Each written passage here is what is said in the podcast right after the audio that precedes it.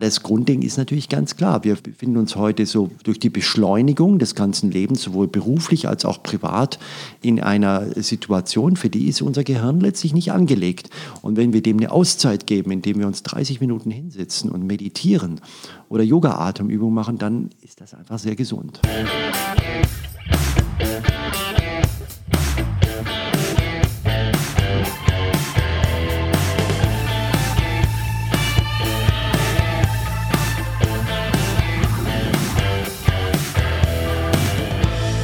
Nonstop Nomsen. Macht Laune. Nonstop Nomsen Folge 12. Servus und herzlich willkommen. Heute geht es um Fragen, die dich vielleicht auch schon beschäftigt haben, wenn du gesünder leben willst. Wie geht Fasten und was macht das mit deinem Körper? Was ist Anti-Aging? Wie kannst du älter werden und gleichzeitig jünger wirken? Professor Dr. Andreas Michalsen liefert dir hier die Antworten. Ich habe ihn am Berliner Wannsee besucht, da ist er seit 2009 Chefarzt der Abteilung Naturheilkunde am Immanuel Krankenhaus. Außerdem hat er die Stiftungsprofessur für klinische Naturheilkunde an der Berliner Charité. Er sammelt, erforscht und bündelt Wissen aus der ganzen Welt. Seine Bücher sind längst Bestseller und kaum einer kann moderne Medizin gerade im Hinblick auf einen ganzheitlichen Ansatz so gut erklären wie er. Ob Fasten, Ayurveda oder Meditation, im Podcast erfährst du, was unserem Körper wirklich gut tut und wie die wissenschaftliche Faktenlage dazu aussieht. Ich wünsche dir neue, überraschende und inspirierende Erkenntnisse, die dich auch deinen Alltag künftig noch gesünder gestalten lassen. Viel Spaß mit meinem Besuch in der Hauptstadt. Servus. Ja, servus. Schön, dass es geklappt hat. Mitten in der Fastenzeit ist Fasten fast in jeder Clique, in jeder Familie irgendwie Thema. Ist Fasten wirklich was, was uns als Menschen über die Jahrtausende genetisch mitgegeben wurde, dass es so gut ist für unseren Körper? Es war nicht gut für unseren Körper, sondern es war eine Überlebensnotwendigkeit für unsere Urvorfahren. Wir, wir, reden hier über drei, zwei bis drei Millionen Jahre, wo die Genetik und die Proteine äh, äh geprägt wurden. Die haben sich ja so angepasst, dass man den bestmöglichen Überlebensvorteil hatte. Und jetzt sind wir mit unserer kulturellen Evolution ein bisschen zu schnell. Jetzt haben wir Essen im Überfluss und darauf sind eigentlich die Gene und das molekulare Programm sehr viel schlechter eingestellt. Also insofern, wenn wir fasten, holen wir uns das wieder zurück, was eigentlich das Körper, für, für was das Körperprogramm am besten eingestellt ist. Aber für welche Art von Fasten ist denn unser Körper am besten eingestellt? Es gibt ja tausende Varianten, man hat ja fast den Eindruck, irgendwie alle Monat kommt was Neues ums Eck. Als sind dieses Buchinger, Meierkur habe ich mal gehört, dann gibt es immer mehr, die jetzt dieses Intervallfasten machen. Muss ich da alles durchprobieren für mich? Nein, das ist natürlich ein, ein Fastenkosmos, ein Fastenuniversum da will ich jetzt nicht stundenlange Ausführungen, aber um nur mal so die wichtigsten Strukturen von dieser Fastenwelt äh, zu zeichnen, da gibt es die, den religiösen Hintergrund. In allen Weltreligionen gibt es vom Yom Kippur im Judentum, Ramadan im Islam, christliches Fasten, Bahai. Jede Religion hat das so. Dann gibt es die äh, medizinische Fastentradition, die finden Sie in der chinesischen Medizin, in der, im Ayurveda, bei den alten Griechen so. Und dann kommen wir, rückt es ein bisschen näher.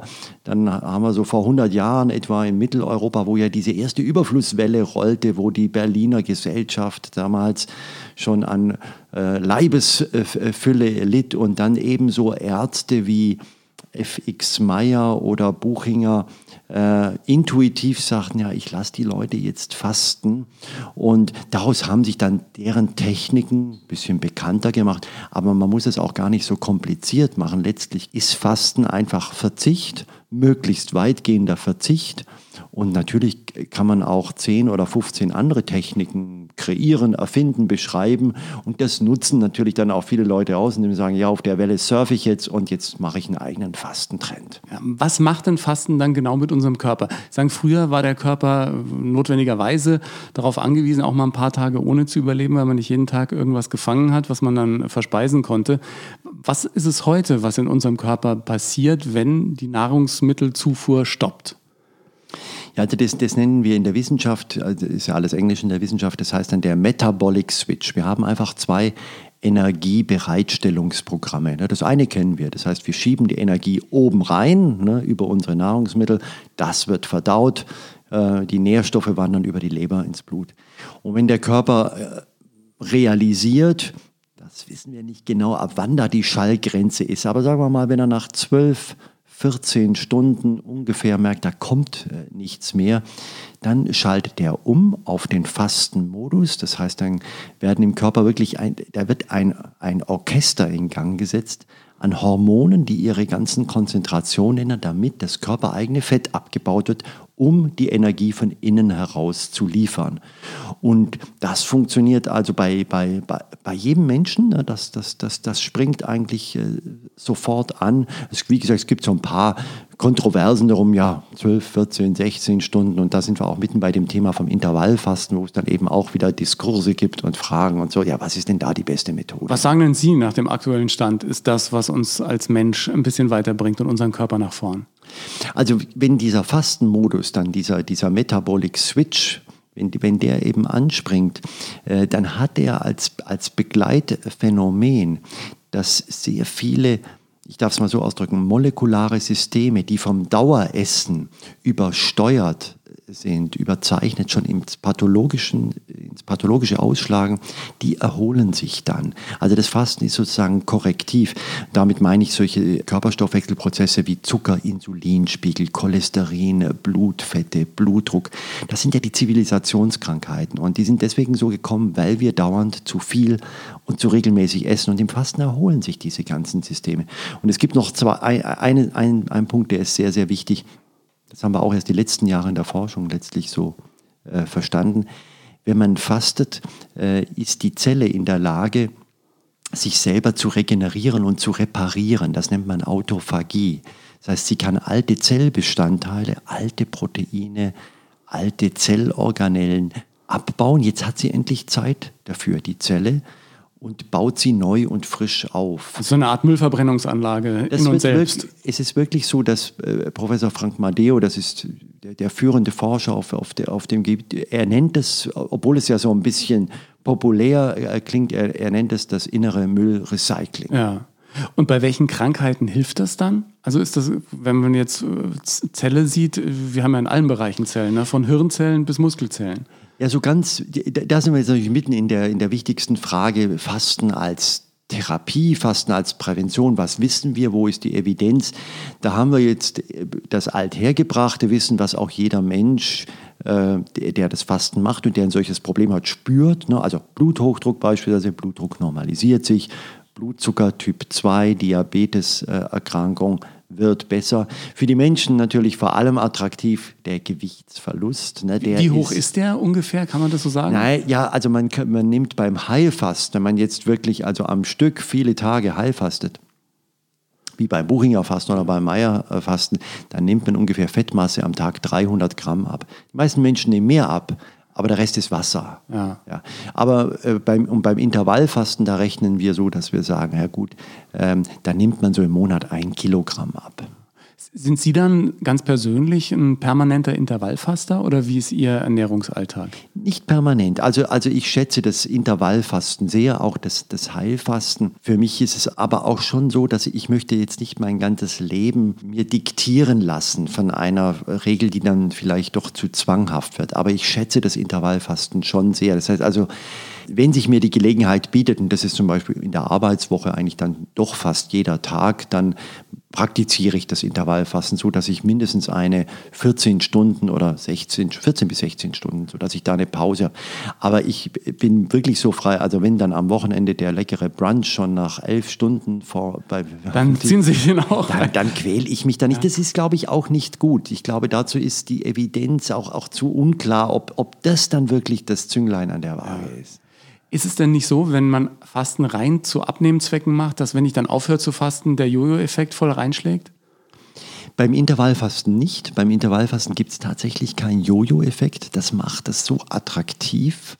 Also klar, wenn man äh, aufhört, nimmt man nicht mehr weiter ab, aber es ist nicht so, dass es zu so einem Rückschlag, zu so einem Rebound ja. kommt und dann ist man auf einmal dicker als vorher. Das ist beim Intervallfasten nicht. Beim Heilfasten theoretisch und bei wenigen tatsächlich so, weil der Körper senkt seinen Energiebedarf, die Betriebstemperatur, die, die wird, wird alles runtergefahren und wenn man dann unvermittelt, so wie vorher, Currywurst, Pommes, äh, Torte und so, dann hätte man am Ende mehr drauf.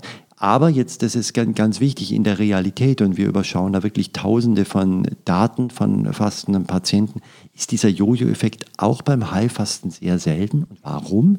Weil die Menschen, ähm, die werden verändert durch das Fasten. Sie schmecken anders, sie äh, riechen anders, sie kriegen eine eigen, andere Einstellung zum Konsum und zum, zur Befriedigung durch Essen und insofern ändern sie ihr Essen und haben kein Jojo. Also es macht auch was mit dem Kopf. Ich habe jetzt neulich gelesen, dass äh, Wissenschaftler dabei sind, weil Sie gerade auch gesagt haben, der Körper fährt seine äh, inneren äh, Prozesse so ein bisschen runter, wenn der Nahrungsentzug da ist dass die Körpertemperatur eine ganz entscheidende Rolle spielt und Wissenschaftler dabei sind, zu gucken, dass wenn man Diät macht, die Körpertemperatur trotzdem auf dem gleichen Level bleibt, weil man woraus gefunden hat, dass die manchmal dann abgesenkt wird, so ein bisschen, dass der Körper nicht ganz so viel Energie verbraucht. Und dann müsste man äh, Mäuse zumindest nehmen ab wie, wie Hulle im Moment, wenn, genau. man, wenn man dieses Medikament nimmt.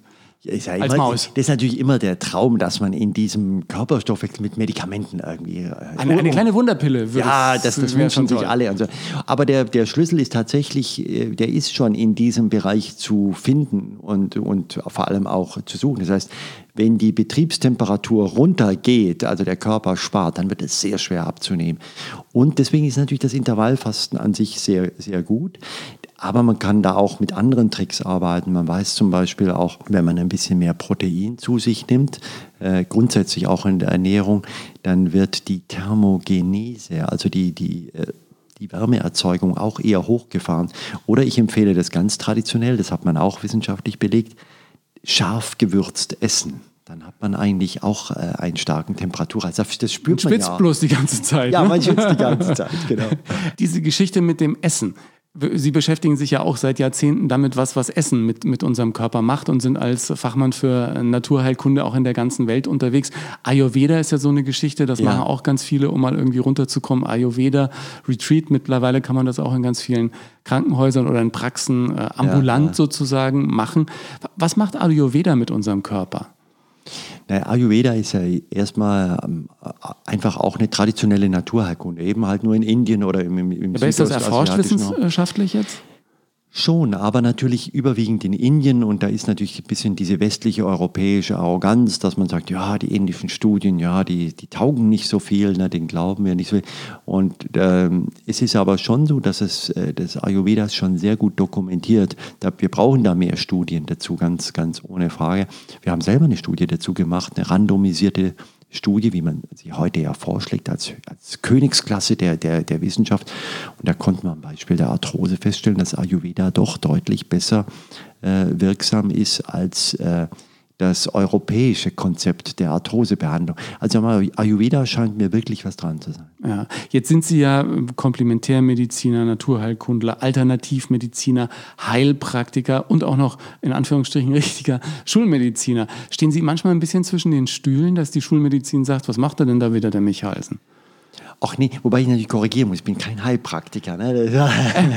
ja, aber das ist auch ein Bereich, an dem Sie forschen natürlich, oder? Naja, der, der Punkt, auf den Sie natürlich zu Recht äh, den Sie zu Recht ansprechen, ist natürlich der, dass es ein bisschen unstrukturiertes Gebiet ist. Das heißt, man hat die Naturheilkunde, das war ein Fehler, man hat sie vor Jahrzehnten nicht wirklich in die akademische Medizin aufgenommen. Weil man die nicht ernst genommen hat? Oder? Weil man sie schon damals nicht wirklich ernst genommen hat und man war so begeistert von der modernen Pharmakologie und Chirurgie und das Alte, das war alles alter Tobak und äh, antiquiert und Mittelalter, das wollte man nicht mehr haben.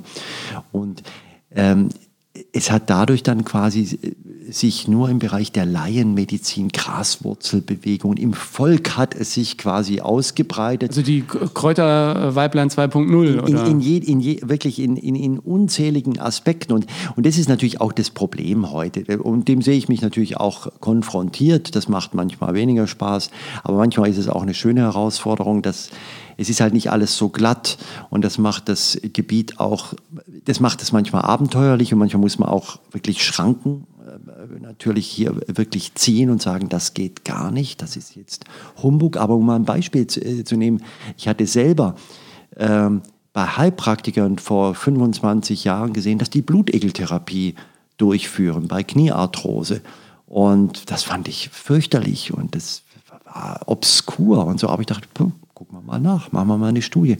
Und es hat sich dann in den Studien und in fortlaufenden und inzwischen in Meta-Analysen gezeigt, ja, die hatten recht, das ist eine hochwirksame Therapie bei Arthrose. Also sind so ein paar Kleinode, ein paar Perlen sind versteckt, aber die Grenze natürlich zur, ja, wie man manchmal so abschätzig sagt, zur Scharlatanerie, die muss man ziehen. Ja, Homöopathie ist ja auch so ein Wespennest. Wenn man da einmal reinsticht, da hat man äh, Shitstorms im Internet und die, die Homöopathie-Lobby äh, schlägt äh, dagegen. Bei, die einen sagen, es hilft bei mir, die anderen sagen, es hilft gar nicht. Fürchterliche Diskussion. Beide Seiten hauen nur aufeinander drauf, anstatt die Sache mal konstruktiv anzugehen und zu diskutieren. Ja, wie versuchen Sie denn überhaupt diese beiden Welten aus Schulmedizin und dem, was es sonst noch gibt und helfen könnte oder auch schon kann, zu versöhnen? Ja, bei mir passiert das eigentlich nur durch das, oder, oder primär. Äh, und deswegen, das soll jetzt, das soll jetzt nicht überheblich, das muss ich mich da auch nicht verstellen oder muss mir da auch nichts ausdenken. Ich, ich bin ja Arzt, ich sehe ja jede Woche zig Patienten jeden Tag und äh, ich kann gar nicht anders, als das zu verbinden. Wenn ich jetzt einen Rheumapatienten oder einen Bluthochdruck äh, Patienten habe, dann, dann äh, habe ich ja keine Demenz und weiß nicht mehr, was ich als Internist gelernt habe. Das heißt, natürlich setze ich das ein. Äh, die, die gute Schule, es ist für mich auch immer, da gibt es ja auch immer Streit, ja, Schulmedizin, abfälliger Begriff. Nein, das ist für mich ein Ehrenbegriff. Das ist, das ist, das ist die Hochschulmedizin. Und die liebe ich und die praktiziere ich. Aber ich sehe halt an allen Ecken und Enden die Grenzen. Und ich fände es komplett bescheuert, wenn man nur aus einem, aus einem Dogmatismus äh, heraus sagen würde, alles andere schaue ich nicht an. Ja. Weil da sind eben Perlen. Und dann muss man aber mit einer gewissen Erfahrung und mit einer gewissen wissenschaftlichen Sorgfalt muss man das, das Feld dann beackern. Es ist mühsam, aber, aber es macht auch wahnsinnig viel Spaß. Jetzt haben Sie gerade schon gesagt, Arthrose ähm, und, und Ayurveda, das ist eine Geschichte, die funktioniert. Was sind denn sonst die Dinge, weil Sie sind ja auch in der ganzen Welt unterwegs und gucken, was ja. wo passiert, die Sie am meisten überrascht haben, wenn wir äh, diese Naturheilverfahren nehmen und äh, gucken, was Sie im Zuge der Krankheiten, die wir Menschen mittlerweile haben, ausrichten können? Also natürlich, das hat man jetzt auch schon kurz angesprochen, ist natürlich das Fasten, es ist natürlich auch eine wahnsinnige Geschichte. Ne? Also das, äh, das Heilfasten äh, bei, bei Bluthochdruck oder bei Zuckerkrankheit, bei Diabetes Typ 2 ist einfach sehr beeindruckend, was wir da für Effekte sehen. Auch bei Rheuma, bei der rheumatoiden Arthritis, Blutegel genannt. Ähm, ich habe mich auch wissenschaftlich lange mit Yoga und Meditation beschäftigt. Auch sehr, sehr beeindruckende Effekte, die man da sieht im Bereich auch von Schlafstörungen, Depressionen, also nochmal einem ganz anderen Feld, aber auch chronische Rückenschmerzen. Also dieser Bereich der Mind-Body-Medizin, wo, wo man diese Verfahren ganz stark ähm, betont, äh, der ist für mich auch absolut unter den Top 5. Also das heißt, man weiß heute, dass wenn man meditiert und sozusagen selber ein bisschen runterkommt, dass dann auch der Körper besser ins Gleichgewicht kommt oder was passiert da in uns? Es ist im Prinzip auch so ähnlich wie beim Fasten. Ich habe ja vorher gesagt, der, der Körper wird krank durch den, durch den Überfluss, ne? also durch das zu viel und, und auch durch das Unrhythmische, durch die dauernde Verfügbarkeit der Nahrungszufuhr. Und beim Stress ist es ja so ähnlich. Das heißt, biologisch sind wir war Stress immer da, Kampf ums Überleben, aber er war nicht permanent da. Ähm, und auch hier kann das Gehirn und das System nicht so gut damit umgehen. Also braucht es eine Pause, es braucht sozusagen ein Fasten für das Gehirn. Auch so ein Digital Detox, mal Handy auf die Seite legen und nicht so viel Fernsehen. Das kann digital das, das ist jetzt natürlich das große Thema, Dopaminfasten ja. und Digital äh, Detox. Das ist natürlich wie immer auch ein bisschen überzeichnet, aber das Grundding ist natürlich ganz klar. Wir find, befinden uns heute so durch die Beschleunigung des ganzen Lebens, sowohl beruflich als auch privat, in einer, in, in einer Situation, für die ist unser Gehirn letztlich nicht angelegt. Und wenn wir dem eine Auszeit geben, indem wir uns 30 Minuten hinsetzen und meditieren oder Yoga-Atemübungen machen, dann ist das einfach sehr gesund. Ja, man muss es immer durchziehen. Ne? Ich habe ja vorletztes Jahr angefangen mit transzendentaler Meditation. Ja, ja. War, war toll hat äh, sich auch auf die Ruhe im Alltag irgendwie sehr, sehr positiv ausgewirkt. Aber man muss da natürlich dranbleiben. Ne? Also das gilt wie bei allen Dingen, man muss das durchziehen. Der, das ist ja natürlich eine, einer der Vor- und Nachteile der Naturheilkunde. Sie ist sehr stark an die Eigenaktivität gekoppelt. Man kann es eben nicht wie eine Pille einfach nur verschreiben. Ja, nichts Bequemes, sondern ja, da muss man machen. Man kann die Analogie nehmen, man kann sagen, ich verschreibe die Naturpille, einen Waldspaziergang oder also, aber muss es selber tun. Oder auch die Kneiptherapie, die Wassertherapie, äh, Sauna, Hydrotherapie. Das sind alles eigenaktive Sachen. Das ist nur ein ganz kleiner Teil in der Naturkunde. Die Phytotherapie, wo man die Heilpflanzen gibt und die Akupunktur und die manuelle Therapie sind passiv, der Rest ist aktiv. Man weiß ja heute auch, was zum Wohlbefinden beiträgt und zur Gesundheit. Gute Ernährung, Bewegung und äh, positives Denken. Die drei Punkte sind ja ganz zentral. Ich meine, gute Ernährung, da sind wir uns ja darüber einig, dass wenn man in den Supermarkt geht, äh, vieles von dem, was uns da angeboten wird, nicht besonders gut ist. Da ist zu viel Zucker ja. drin, da ist, ist, zu viel Müll drin. Ist dann nicht eigentlich das ein bisschen Körperverletzung? Könnte man die Nahrungsmittelindustrie nicht im Grunde wegen Körperverletzung äh, vor den Kadi ziehen? Oder? Man, man könnte da einen regulatorischen und durchaus auch juristischen Weg überlegen, weil das ist, wie ja, sagen, manche Sachen sind ja furchtbar, ja, ja, ja, wenn man klar. sich die Inhaltsstoffe aber, anguckt. aber sagen wir mal, in dem, so kommen wir ja gesellschaftlich äh, nicht, nicht weiter, weil wenn man das, wenn man die Tür aufmacht, dann könnte man das ja auf fast alle Lebensbereiche. Dann ist was los in Deutschland. Dann, ist was los. Ich denke andererseits, äh, äh, andersrum. Ich denke, man muss sich die Industrie zum Freund machen. Man muss sie an Bord holen. Also äh, wir haben das jetzt die letzten zwei, drei Jahre gesehen. Wir waren in unserer Abteilung und auch international wahrscheinlich eine der ersten führenden äh, äh, eine der Dinge, die, die als erste zum Beispiel die vegetarische Ernährung, die pflanzenbasierte Ernährung ganz massiv propagiert haben. Und jetzt sehen wir seit einem Jahr Beyond Meat oder solche, solche Firmen, es lässt sich auf einmal sehr viel Geld damit verdienen und auf einmal kippt das ganze System und der CEO von Nestle sagt ja auch, er setzt auf pflanzenbasierte Ernährung in der Zukunft. Also, wenn man mit den guten Sachen viel Geld verdienen kann, das scheint mir erfolgreicher. Ja, ja. Ah, da sitzt der Verbraucher ja natürlich auch an einem ganz, ganz langen Hebel.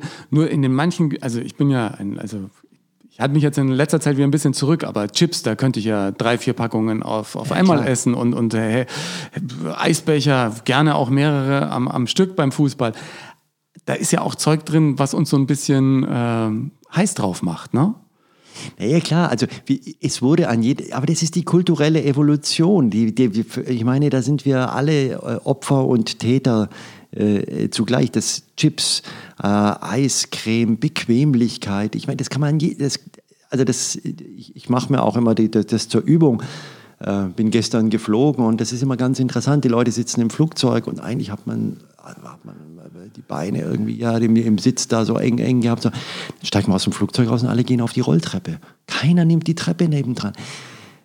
Jetzt Gutes man, Beispiel. Jetzt kann man sagen, wir müssen aufhören, Rolltreppen zu bauen. Das, ist, das, ist Nein, das, das geht nicht, weil es können auch nicht alle laufen. Eine schöne aber, Analogie, ja. ja aber es muss einfach klar werden, dass wir uns das zurückholen müssen. Wir werden nicht die Zentralheizung abschaffen. Aber es ist für unseren Körper nicht gut, immer bei 22 Grad auf dem Sofa zu liegen. Was sind die optimale Raumtemperatur? Die ist wahrscheinlich bei 18 Grad, bei 17, 18 Grad. Das ist ein bisschen ungemütlich. Ja. Also insofern müssen wir irgendwie willentlich sagen wir, das muss Teil der Kultur werden, dass wir, dass wir uns selber ein bisschen fordern und dass wir nicht den allerbequemsten Weg gehen. Ja. Und Bewegung, was, was heißt äh, Bewegung im Sinne eines äh, gesunden Körpers heute? Die Treppe nehmen und dann muss ich jeden zweiten Tag joggen gehen? Oder? Also man muss eigentlich gar nicht sportlich sehr aktiv sein. Also die, eine schöne Nachricht war, das war letztes Jahr auch äh, publiziert worden in einer, in einer, renommierten amerikanischen Zeitschrift, dass man äh, dass wahrscheinlich 5000 Schritte, 4.500 bis 5000 Schritte am Tag so dieses Minimum, diese Grenze sind, wo unser Körper wirklich ausreichend gefordert wird. Und das kann man sich heute ja beim Smartphone zum Beispiel ja, einstellen. Ich gucke auch immer drauf. Und das Schöne ist, vor zwei, drei Jahren haben wir noch gesagt, 10.000 Schritte. Und 10.000 Schritte ist wirklich viel. Das schafft man. Meine Mutter schafft das. Ja, aber wenn die mit den Enkelkindern unterwegs ja. Aber 5000 Schritte ist gut. Das kriegt man eigentlich hin. Man muss eben auch nur ganz konsequent sagen, ähm, wo kann ich zur Arbeit auch mal laufen? Muss ich zum Einkaufen das Auto nehmen? Muss ich direkt einen Parkplatz vor dem Kino suchen? Also, also einfach äh, ich, ich habe mich da auch selber beobachtet, weil beim Einkaufen war das früher auch so. Dann bin ich da rumgekurvt, bis ich vor dem Supermarkt einen Parkplatz hatte. In der Zeit wäre man dreimal hin und ja. her gerannt. Und, ja. und heute ist es sozusagen so, ich fahre dann zwar auch erstmal dran vorbei, aber ich habe mich jetzt umprogrammiert und sage, toll, heute hast du wieder keinen Parkplatz gefunden, jetzt fährst du einen halben Kilometer weiter und bleibst. Ja. Genau. Und dieses positive Denken im Zusammenhang mit unserer ganz persönlichen Gesundheit, das heißt nicht, Chaka, du schaffst es, sondern einfach äh, negative Gedanken vertreiben, oder? Naja, ich bin nicht so ein Freund von diesem positiv denken. Das hat ja sowas Su Suggestives. Also klar, man soll jetzt nicht rumjammern. Das ist, Jammern macht krank. Ja, genau. Jammern macht krank. Und das ist selbst von der Gesichtsmimik ist das wissenschaftlich belegt, dass wenn man grinst, selbst wenn einem nicht nach Grinsen zumut ist, dann kriegt man äh, bessere Laune. Ja. Bessere Laune.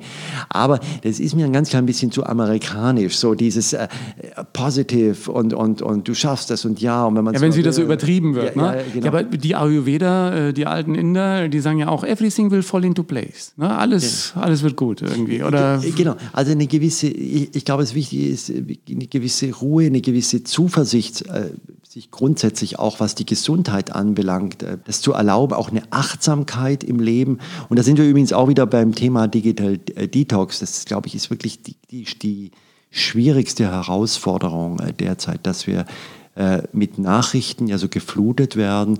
Und das ist das bekannte Problem der Medien. Das sind auch nicht die Medien anzuklagen, aber ich habe jetzt die Zahl nicht im Kopf, aber ich glaube 70 bis 80 Prozent der Nachrichten sind ja erstmal negativ, weil eine negative Nachricht immer mehr Aufmerksamkeit. Gerade in Social Media, die negativen Geschichten bringen die meisten Reaktionen und genau. werden dann wieder noch mehr Leuten angezeigt und je mehr Diskussionen man da befeuert, umso höher wird die Gefolgschaft. Auch spannend. Ja, ja es, es war natürlich tendenziell schon immer so. Ne? Das heißt, auch bei, bei, der, bei den klassischen Medien, Tagesschau oder mir fällt es immer auf, wenn ich mit, mit meinen Kindern zum Beispiel Tagesschau oder sowas äh, gucke, was ich sehr selten mache, aber wo ich dann eigentlich nach fünf Minuten ausmachen muss, weil es kommen einfach nur fürchterliche Nachrichten. Und man ist dann so total froh, wenn man einen Bericht über, was weiß ich, äh, über den Geburtstag eines Schauspielers oder über eine Oscarverleihung kommt, wo man sagt, ach, es ist ja einfach mal eine neutrale ja. bis positive auf, Nachricht. Auf der anderen Seite hat man ja oft versucht, äh, irgendwelche Nachrichtenformate zu etablieren, wo es nur um gute Nachrichten ja. geht. Die guckt dann keiner. Die guckt ja? dann keiner, ja also genau. Drei Leute äh, überlebt, Flugzeug nicht abgestürzt, das ist natürlich auch jetzt irgendwie, äh, zieht, zieht nicht ganz so viel. Aber was, was ich ja irgendwie total spannend finde, weil Sie vorhin auch gesagt haben, sobald die Industrie damit Geld verdienen kann, dann äh, wird ein Schuh draus. Plötzlich wird man aber auch geflutet von Quinoa, von Chiasamen und, und was da sonst ja, des Weges kommt. Es sind immer wieder so, so Trendwellen und wer dann denkt, jawohl, ich bin ganz gesund und weit vorne dran und springe da auf, ehe man sich versieht, kommt der nächste Trend um die Ecke. Also ich glaube, jeder muss für sich doch vielleicht den Weg finden, mit dem er fein ist und dann auch mal gucken, was, was tut mir gut und nicht immer auf die Pferde aufspringen, die man mir da irgendwie äh, vor den Weg treibt. Äh, absolut, aber, aber wir sind natürlich mittendrin im Leben. Das heißt also, die, die Trends werden uns trotzdem anspringen. Ne? Und mal grundsätzlich ist, ist es mir allerdings lieber, sind gesunde Trends. Also wenn, also jetzt, ja. wenn jetzt der Trend Waldbaden und Chiasamen ist, ist es mir äh, ja. lieber, als wenn das jetzt Chicken McNuggets und... Ja. sind Sie dann auch jemand, der wirklich äh, wenig Fleisch oder, oder als Vegetarier lebt, der wirklich an jeder Schokoladentafel irgendwie vorbeigeht und was an Superfood des Weges kommt, auch mit nach Hause nimmt? Also ich bin bei ein paar Sachen bin ich quasi zu mir rigoros oder da bin ich, da habe ich Entscheidungen getroffen. Also ich habe das letzte Mal vor 15 Jahren ein Stück Fleisch oder ein Stück Fisch gegessen. Ich habe einmal die Sie machen trotzdem einen gesunden Eindruck, ja? Ja, ich habe es überlebt und äh, die Entscheidung habe ich auch aus ethischen und aus ökologischen ja. Gründen einfach mal gefällt. Punkt. Ich versuche an anderer Stelle Schokolade zum Beispiel. Ach, da kann man mich wunderbar einfangen mit mit wunderbarer Schokolade. Also ich möchte, ich möchte nicht Selbstoptimierung oder, oder, oder Optimierungswahn bei mir selber machen. Allerdings ist es so, ich habe auch früher mal, ich habe die Erfahrung gemacht, dass das, das, das kennen wir auch alle. Manchmal ist es hilfreich, man, man trifft eine klare Entscheidung. Ich habe früher auch mal geraucht. Und das Rauchen ist ein schönes Beispiel. Wenn man da sagt, ach, ich rauche ab jetzt nur noch drei Zigaretten am Tag. Geht dafür. Das geht nicht. Man Nein. quält sich jeden Tag dann mit der, mit der eigenen Sucht. Sondern es ist einfach besser, man sagt, ich höre auf, zack, stopp.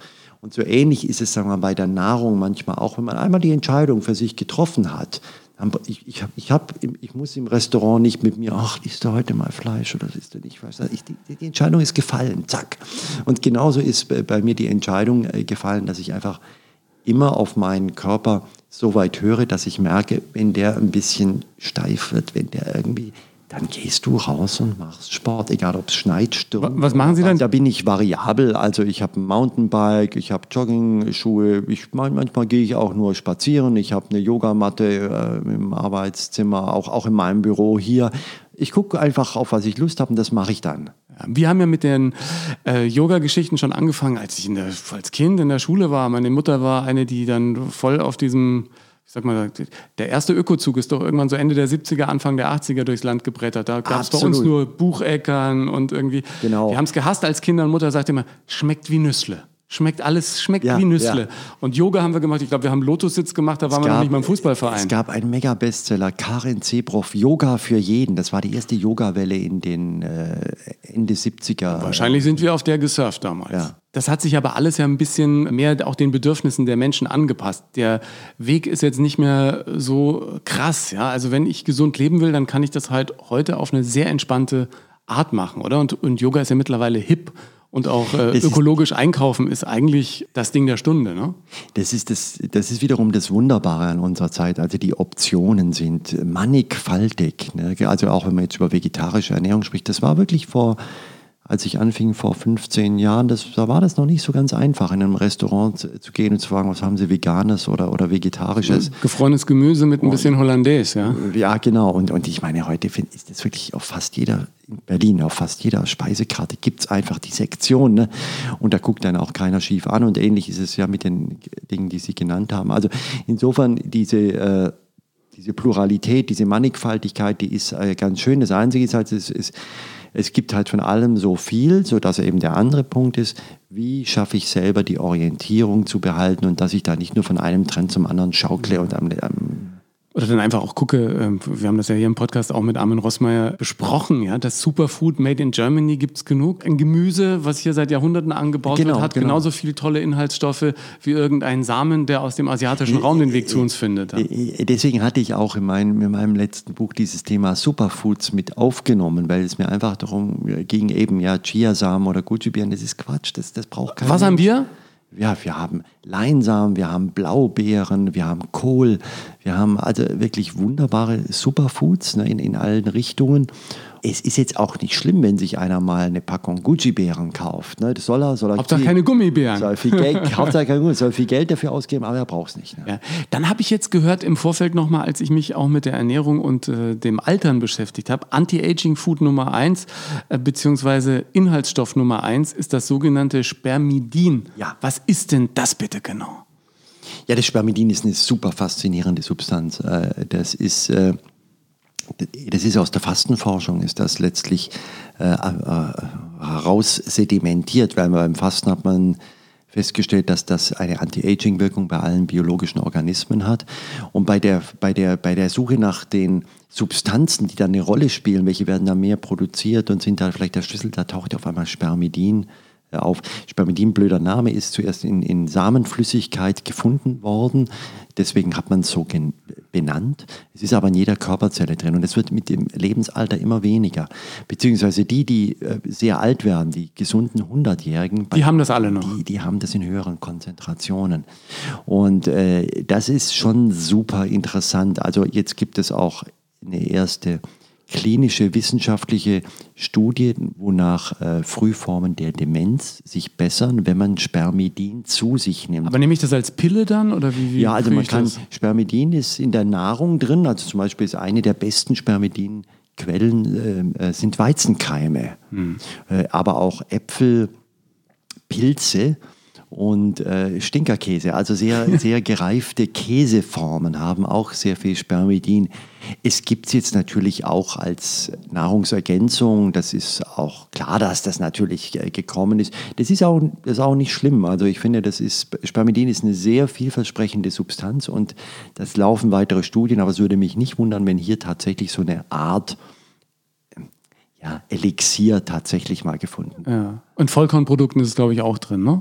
Ja, aber vor allem Weizenkeime ja. haben eine ganz, ganz hohe Konzentration. Fünf Jahre mehr Leben, hatte ich gelesen. Das ist aber jetzt noch nicht wissenschaftlich abgesichert, oder? Ja.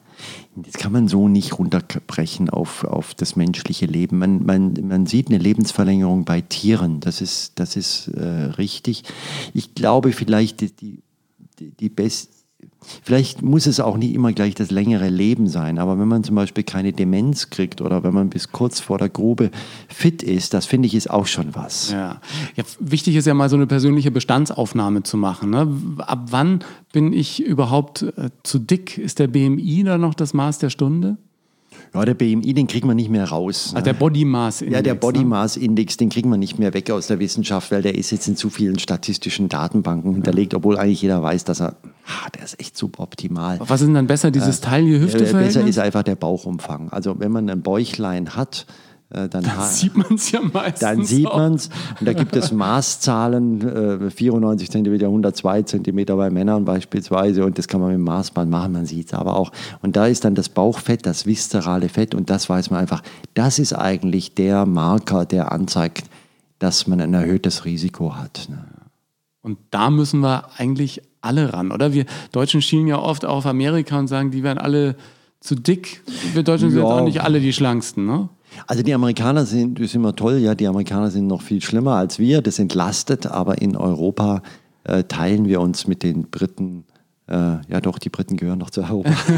Und viele sagen, wir haben die, das bessere Essen in Äh, Deutschland. wir teilen ne? uns mit den Briten den schlechtesten Platz, A, was das äh, Gewicht anbelangt und B, auch was den niedrigen Verzehr von Gemüse und Obst anbelangt.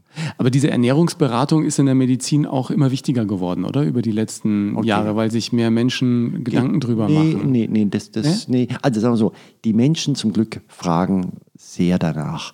Und das ist ein Riesenthema und viele ähm, Ärzte sind auch interessiert.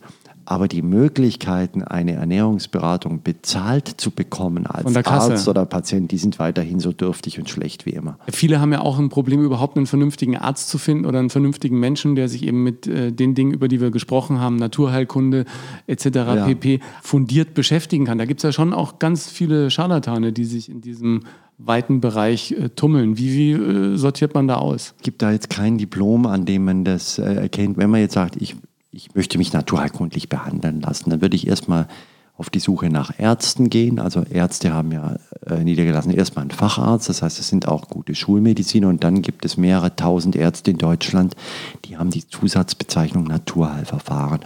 Und die bieten jetzt nicht alle Verfahren an, aber die, die, die haben eine Orientierung. Ja.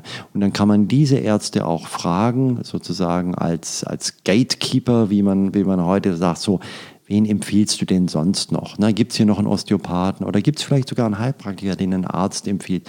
Aber ich würde das immer über den, über den Kundigen, also Hausarzt oder halt den Allgemeinarzt meistens, der eine Naturheilverfahren bezeichnet, aber darüber würde ich das laufen lassen. Ist ja schon mal schön, wenn man einen Hausarzt hat, der überhaupt da in die Richtung offen denkt. Ne? Da gibt es ja. Ja. auch noch die ein oder andere Scheuklappe, die man beseitigen muss. Aber ich glaube, da tut sich eine Menge in Deutschland. Da tut gerade. sich eine Menge und, und, und als anderen Tipp würde ich halt geben, wenn man jetzt irgendwo landet, es gibt so zwei, zwei Faustregeln. Also wenn ein Therapeut oder ein Arzt oder ein Heilpraktiker etwas verspricht oder garantiert, dann kann man fast sicher sein, dass man zur Tür raus sollte. Weil das gibt es in der Medizin eigentlich. Man darf nichts versprechen. Ne? Und wenn das auch noch gepaart ist, dass derjenige dann einen Preisausgleich aufruft und, äh, und einen, 300 Euro und Sie sind glücklich. ja, dann muss ich Ihnen jetzt erst noch mal Blut abnehmen und das, mal- das Labor machen, dann messen wir diese 50 Sachen, das kostet leider 700 Euro und so, aber das ist sehr wichtig, raus aus der Tür. Sehr guter Tipp. Haben Sie denn noch was, was mir in Richtung Waschbrettbauch weiterhilft? Das ist ja meine große Challenge für dieses Jahr. Warum wollen Sie den Waschbrettbauch? Äh, Ich will, was heißt will?